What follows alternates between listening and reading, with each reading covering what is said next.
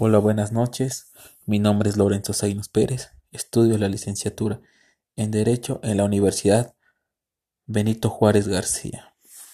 Hoy les hablaré del concepto de recurso en materia de amparo. El recurso es un medio de impugnación contra resoluciones judiciales que hayan sido tomadas sobre un proceso determinado. El recurso se interpone por la parte que han que no ha visto satisfechos sus objetivos en la resolución y solicita un nuevo estudio por otro órgano normalmente superior a quien ha dictado la resolución. Con el fin de alcanzar sus objetivos, buscará la nulidad o la reforma del contenido de la resolución. El hecho de poder pedir una revisión de una resolución judicial es un derecho. Características del recurso. Solamente se pueden interponer recursos contra resoluciones judiciales que no pongan fin al proceso.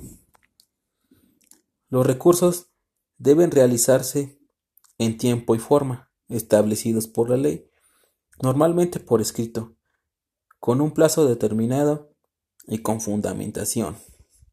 Si no se cumplen los requisitos, no se podrá interponer recurso alguno. Mientras se analiza la resolución final, los efectos de la resolución quedan en suspensión.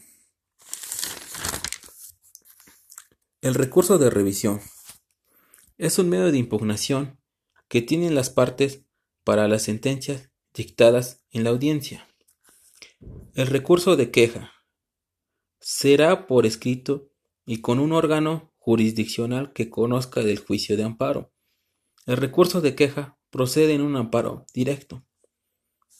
Los juzgados de distrito y tribunales unitarios de circuito son competentes para conocer el juicio de amparo indirecto.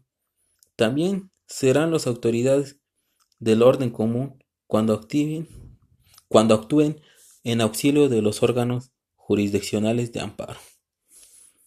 Los tribunales colegiados de circuito son competentes para conocer el juicio de amparo directo, el, acto reclamado y, en su caso, la especialización por materia. Recurso de reclamación.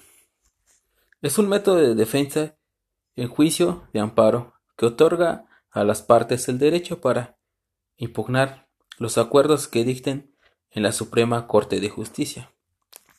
Recurso de inconformidad podrá ser presentado por el quejoso, en su caso por el tercero interesado. Será presentado por escrito y en un plazo de 15 días, por conducto de órganos judicial que haya dictado resolución impugnada. Improcedencia. Improcedente. Cuando no cuando no contiene los requisitos que dicta la ley para poder admitirla. Cuando faltan los requisitos de forma, se declara inadmisible. En esta situación se da un plazo para poder corregir su error de ser posible. La improcedencia. Al tratarse de un requisito de fondo, no puede corregirse. Un ejemplo.